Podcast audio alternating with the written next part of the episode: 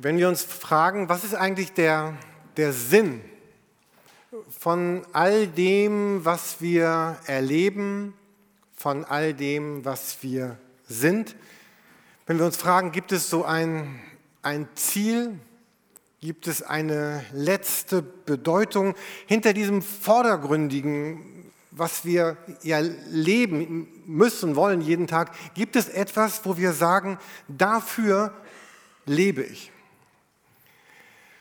Wir haben gerade eine Predigtserie, sie geht um Jesus. Wir schauen uns in diesen sechs Predigten verschiedene Facetten und verschiedene Seiten von Jesus Christus an, weil wir zutiefst davon überzeugt sind, dass, dass, dass er die Mitte unseres Glaubens ist, die Mitte des Glaubens ist und dass in Jesus tatsächlich Freiheit, Erlösung, Wert, Zukunft, einfach das Leben selber liegt. Und heute ist das Thema Jesus unsere Zukunft. Und jede Predigt, in, der Mitte jeder Predigt steht ja ein Text aus dem sogenannten Matthäus-Evangelium, aus diesem Bericht von Matthäus über das Leben von Jesus. Und ich möchte uns heute, es hat jemand meine Bibel abgeräumt, wahrscheinlich habe ich sie selber abgeräumt möchte uns einen Text vorlesen aus dem Matthäus-Evangelium. Und wir, alle, die öfter und länger in Kirche sind, die, die kennen diesen Text wahrscheinlich ganz gut, weil wir den lesen im Zuge vom Abendmahl. Wir feiern in der Kirche das Abendmahl und darin lesen wir diesen Text aus Matthäus 26. Während sie aber aßen, nahm Jesus Brot und segnete, brach und gab es den Jüngern und sprach, nehmt, esst, das ist mein Leib.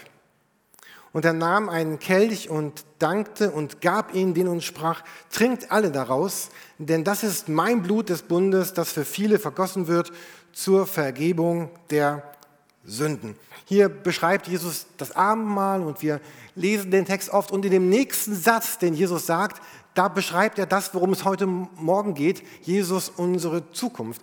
Er sagt dann nämlich in Vers 29, ihr könnt es mitlesen, hier vorne, ich sage euch aber, dass ich von nun an nicht mehr von diesem Gewächs des Weinstocks trinken werde, bis zu jenem Tag, da ich es neu mit euch trinken werde in dem Reich meines Vaters.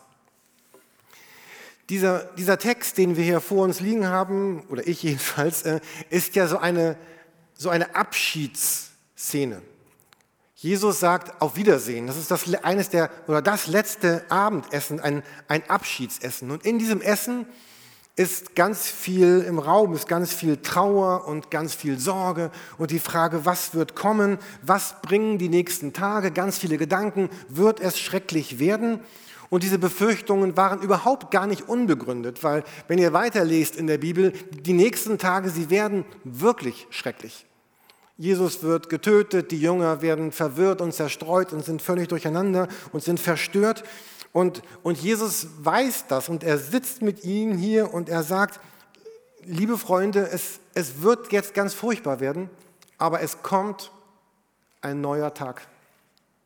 Es kommt ein neuer Tag und der Tag kommt nicht morgen und der kommt nicht übermorgen, aber einmal wird ein Tag kommen und das sagt er hier, einmal, dann werden wir neu beisammen sitzen wird dann wird es einen neuen Himmel geben, eine neue Erde. Äh, das, das, dieses Reich Gottes wird nicht mehr verschleiert und unvollkommen sein. Es wird deutlich sein. Es ist sichtbar, es ist lebendig. Wir werden wieder Abendmahl gemeinsam feiern. Aber jetzt gerade gibt es eine, eine Zwischenzeit. Und wenn ihr die Kapitel davor einmal lest, irgendwann Kapitel 24 und 25, dann, dann spricht Jesus in ganz vielen Bildern und Gleichnissen und Geschichten davon, dass, dass eben diese Erde nicht ewig bestehen wird, dass sie aufgelöst werden wird, dass sie nicht immer sein wird, dass etwas Neues kommen wird. Und dann ist dort in diesen Texten die, die Rede von Trauer, von Entsetzen, auch von Schrecken, aber auch von, von ganz Fröhlichem. Und, und, und Jesus sagt, es was Jesus tut, er, er malt nicht so ein, ein, ein, ein rosa-rotes Bild von der Zukunft. Er sagt, die Zukunft wird nicht nur einfach sein. Da wird ganz viel passieren, was auch, was auch schwer ist und was euch bedrücken wird. Aber es, es gibt jenen neuen Tag. Es gibt einen neuen Tag, wo ich neu mit euch Abendmahl feiere im Reich meines Vaters, wo ich wiederkomme, wo, wo all das Schwere aufgelöst wird und das Leben einfach gut werden wird. Und ich, ich liebe diese Beschreibungen in der Bibel, wie, wie dort der Himmel beschrieben wird. Ein, ein Ort, der, oder dieser neue Himmel, diese neue Erde, ein, ein Ort, wo es kein Geschrei gibt, wo es kein Leid gibt. Ein Ort ohne, ohne Vergewaltigung, ohne, ohne Raub, ohne, ohne die Notwendigkeit zu flüchten, mein Land zu verlassen, ohne Unterdrückung, ohne eine Zukunft frei von, von Systemen, frei von Macht, frei von Leid, frei von Krankheit. Es wird keinen Tod geben, kein Geschrei, keine Schmerzen. Und Jesus sagt, einmal wird dieser neue Tag kommen und ich will mit euch diesen neuen Tag gemeinsam erleben. Und jetzt gibt es so einen, einen ganz starken Vers äh, oder Verse im Kolosserbrief, wo Paulus ein bisschen später das nochmal aus seiner Sicht beschreibt, was dieses Wissen, dass es diesen neuen Tag gibt, was das mit seinem Leben macht. Und ich möchte euch diese Sätze von Paulus gerne hier vorne zeigen. Kolosser 3, da schreibt Paulus an eine Gemeinde, an, an Christen in, in diese Kolosser, in Kolosse diesen Text.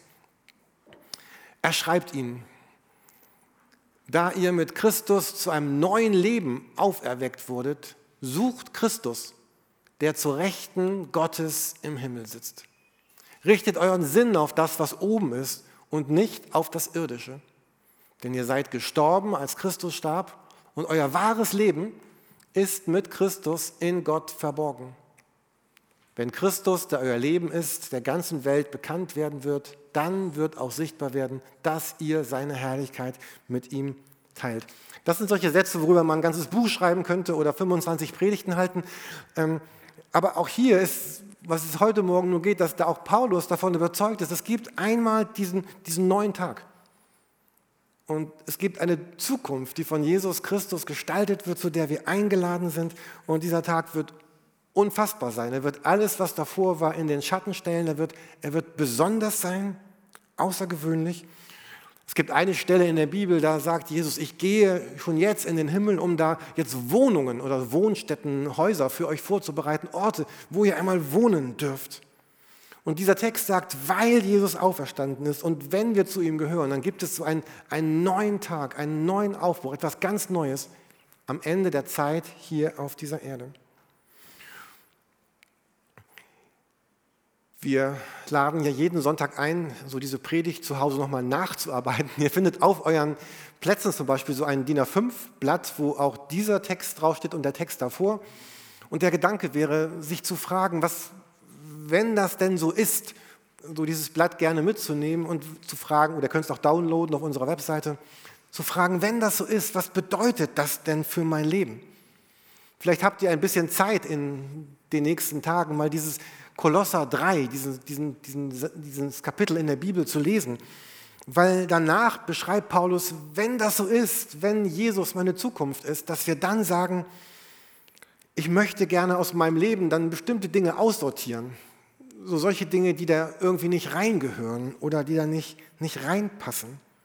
Und ich möchte Dinge neu in mein Leben hineinbringen, die, die neu dazukommen sollen. Er spricht davon so ganz buchstäblich, dass man, er sagt, das sind so wie Kleidungsstücke. Das sind Sachen, die, die tun uns einfach nicht gut. So die, die konkret auszuziehen. Und andere Sachen, die sind total schön, die konkret wieder anzuziehen nicht zu sorgen und sich ein neues Denken zu überlegen. Ich hatte mich gefragt, das oh, könnte auch so ein bisschen, wie wird das ein bisschen praktischer oder sich das vorzustellen?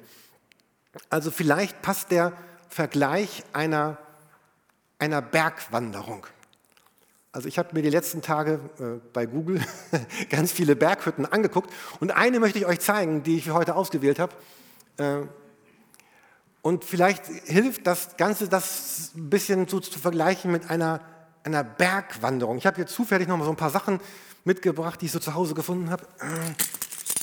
Also hier ist mein, nein, es ist nicht meins, aber es könnte meins sein, ne? so, so, mein Kletterseil und äh, ganz viele von diesen Karabinerhaken.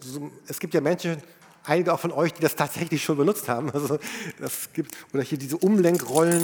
Also, also, ich, also wir stellen uns eine Bergwanderung vor. Ich packe das mal hier oben hin.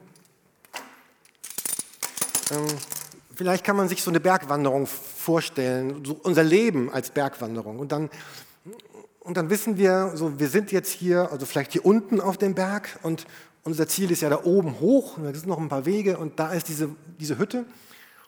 Und von diesen 200 Hütten, die ich mir angeschaut habe, habe ich ja gerade diese ausgesucht, weil,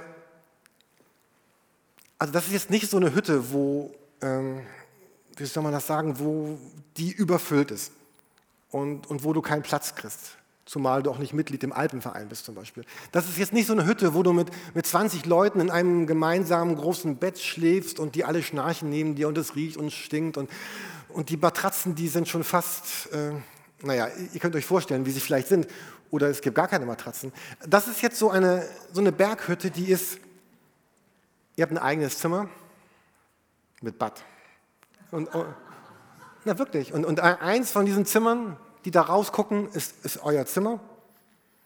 Und da ist Bettwäsche, ihr habt einen wunderbaren Ausblick. Euch erwartet ein herausragendes Essen. Ergänzt wird das mit Spezialitäten aus der Region gutem Wein und frischem Quellwasser. So, also wir stellen uns einen Ort der Sicherheit, der Schönheit, der Heilung und des Friedens da, aber du bist ja noch nicht da. Du bist hier irgendwo da unten und, und ich weiß, du weißt, wir, wir haben etwa noch, noch zwei Stunden. Und du trägst deinen, deinen Rucksack und der Rucksack ist schwer. Allein diese Sachen hier sind schon die sind wirklich schwer. Und ihr habt ja noch viel mehr dabei. Mal ist es heiß, mal ist es kalt. Ihr, ihr seid auch schon ganz viel ausgerutscht auf dem Weg, weil der Weg teilweise eisig ist und da waren Grate und Scharten und ihr seid ziemlich erschöpft. Ihr musstet schon ganz viele Umwege gehen. Ihr seid auch gestürzt, ihr seid verletzt und so auch schon so an der Grenze eurer Kräfte. Aber du weißt, in, in zwei Stunden bin ich da. Und dann triffst du jemanden unterwegs, der durch ein Unglück sein gesamtes Brot und seine Wurst und sein Wasser verloren hat. Und jemand, der da total, so wie Finn da hinten, also erschöpft und nein, er bleibt da unten sitzen, also er, er, erschöpft und kraftlos, naja, also auf dem Boden sitzt und, und auf keinen Fall diese Hütte erreichen wird. Und natürlich, was wirst du tun? Du wirst stoppen, du wirst ihm dein Brot geben, deine Wurst geben, dein Wasser geben und du wirst ihn unterstützen und dann wirst du dich einhaken und dann werdet ihr zusammen zu dieser Hütte gehen. Weil du ja weißt, es, es sind nur noch zwei Stunden.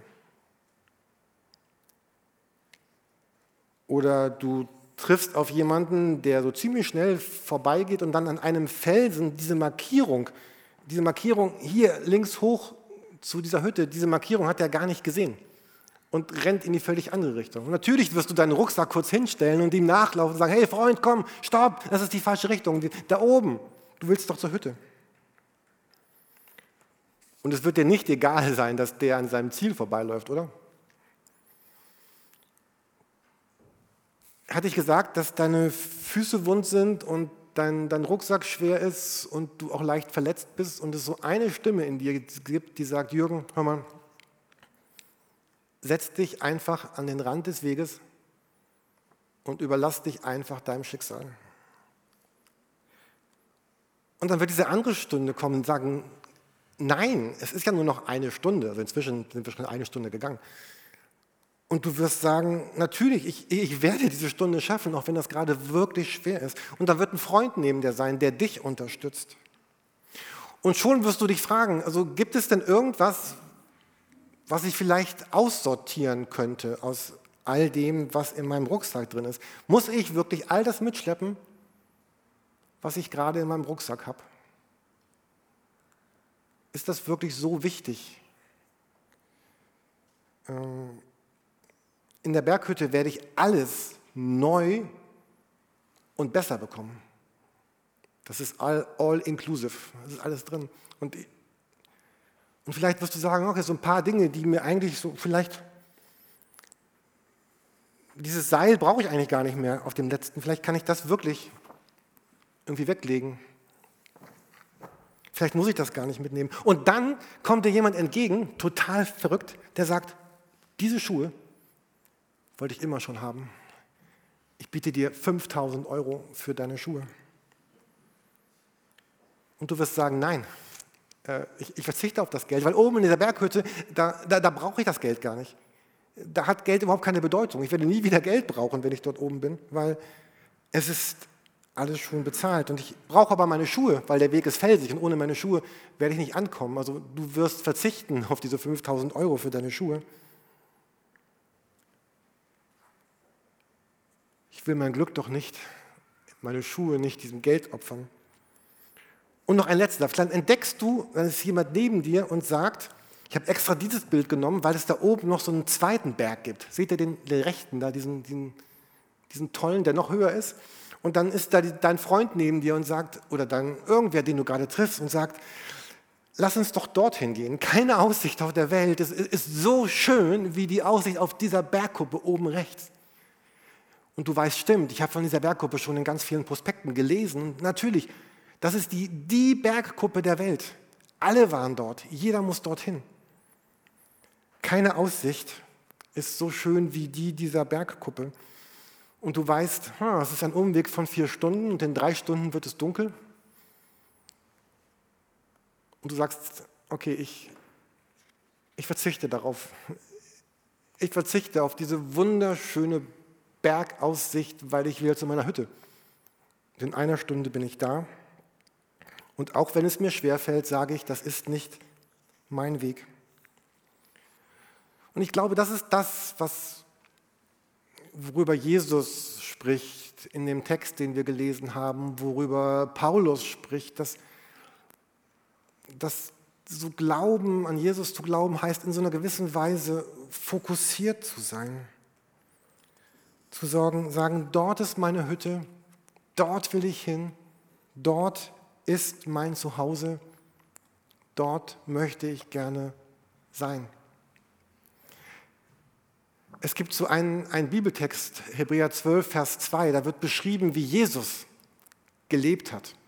Es geht ja in dieser Predigtreihe um Jesus. Wir wollen uns ihn angucken, dass er irgendwie auch unser Leben inspirieren kann. Und Hebräer 12, Vers 2, da sagt er, jetzt ist hier die Rede von einem Wettlauf. Also setzt Bergwanderung ein oder denkt euch die Bergwanderung als Wettlauf.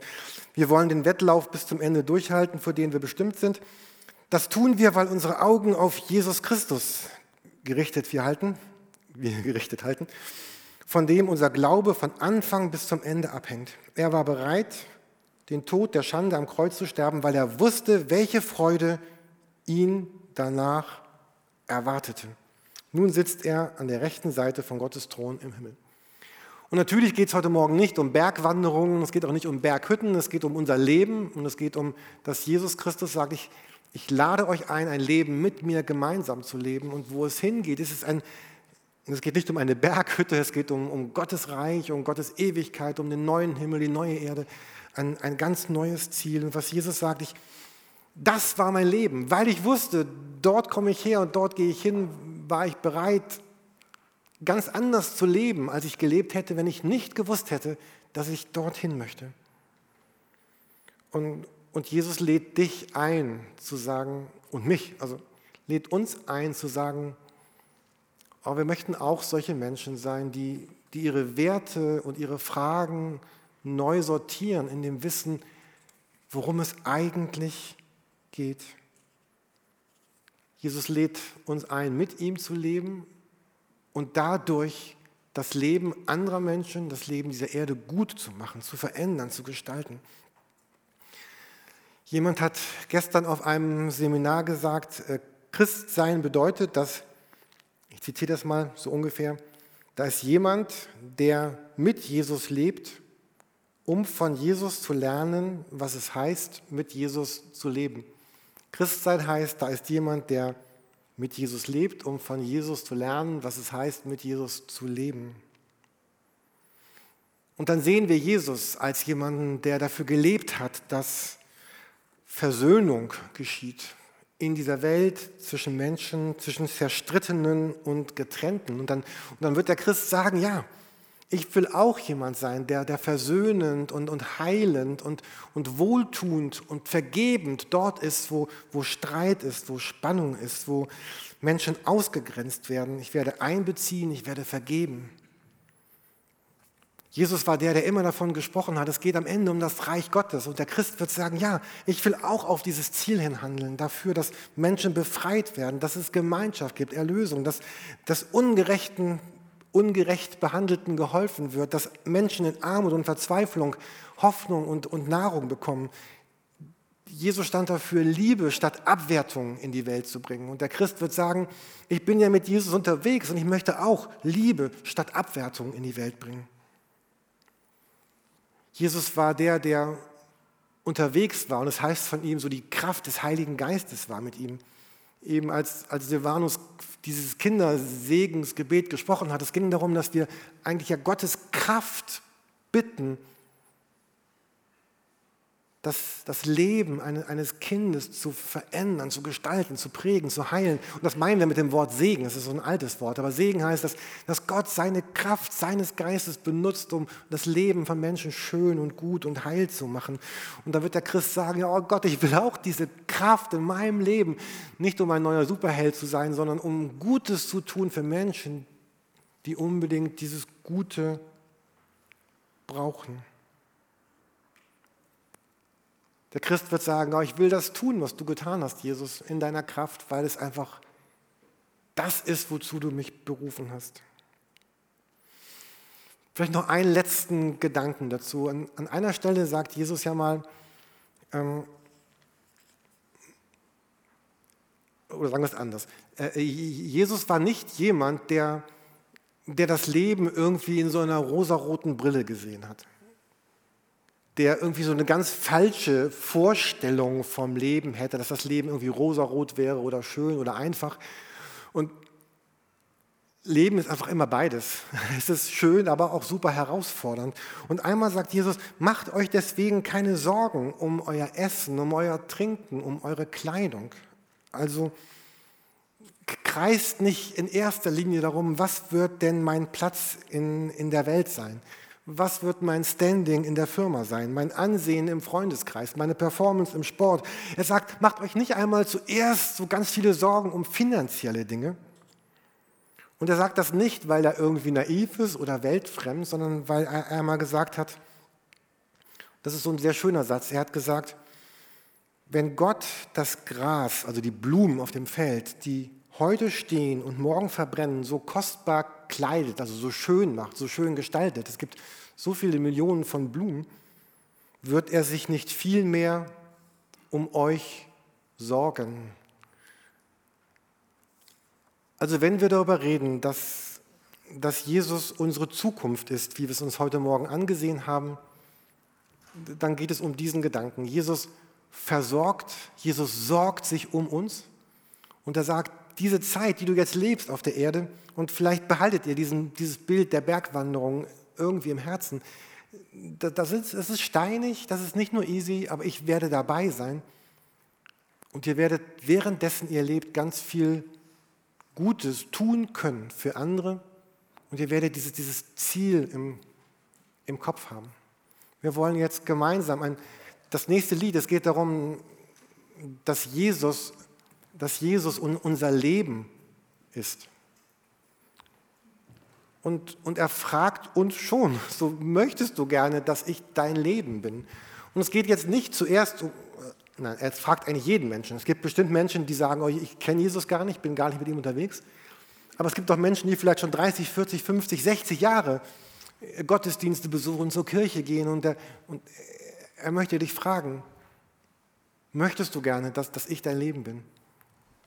Möchtest du gerne, dass, dass dein Leben um mich kreist. Und, und wenn du das tust, dann werde ich dafür sorgen, dass du alles hast und alles bekommst, was du brauchst für dein Leben. Und in dieser Hütte im Himmel, in dieser Berghütte, in diesem himmlischen Ort, ist wirklich eine schöne Wohnung, die auf dich wartet. Und dann wird Jesus sagen, willkommen zu Hause. Amen.